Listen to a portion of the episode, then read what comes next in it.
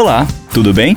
Eu sou o Guilherme Johan e este é o podcast Planeta Vino, com Rafael Zanetti, que trabalha há 20 anos no mercado de vinhos e da gastronomia.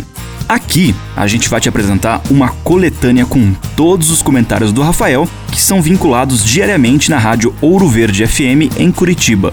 E, esporadicamente, também teremos episódios inéditos com convidados muito legais falando das relações entre vinhos com comida, com a música, com viagens, enfim, muitos assuntos legais do mundo do vinho, especialmente para você.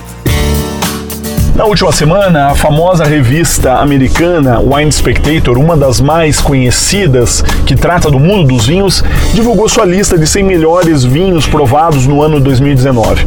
Eu tenho dito aqui que eu não gosto muito dessas listas, que acho que isso é, depende muito, tem muitas variáveis, tem uma variável de gosto pessoal, tem de capacidade de se pagar e comprar, de acesso a alguns vinhos, enfim. Mas de uma forma geral, elas são curiosas e servem como alguma referência. O que me chamou a atenção nessa lista específica é que entre os 10 melhores vinhos, apenas um sul-americano, que é o chileno Alma Viva. O Alma Viva é um ícone chileno que é fruto de uma joint venture entre o grupo francês de Bordeaux, Chateau Mouton Rothschild, que faz um dos vinhos mais famosos da França, e o grupo Contitora, gigante, uma das três maiores vinícolas do mundo, que faz o Caseiro del Diablo, o Marquês da Casa Concha, Dom Melchor, enfim.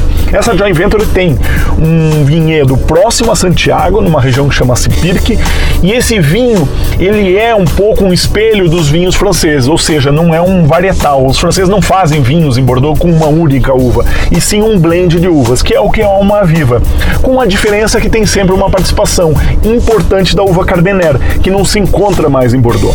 É um vinho realmente especial, um vinho muito complexo, um vinho que precisa de tempo de envelhecimento para se mostrar e está entre os grandes vinhos da América do Sul. Uma pena que é um vinho atualmente muito caro e de difícil acesso. Dúvidas? Escreva para mim, rafael.ph@grupovino.com. Lembre-se sempre, se beber, não dirija.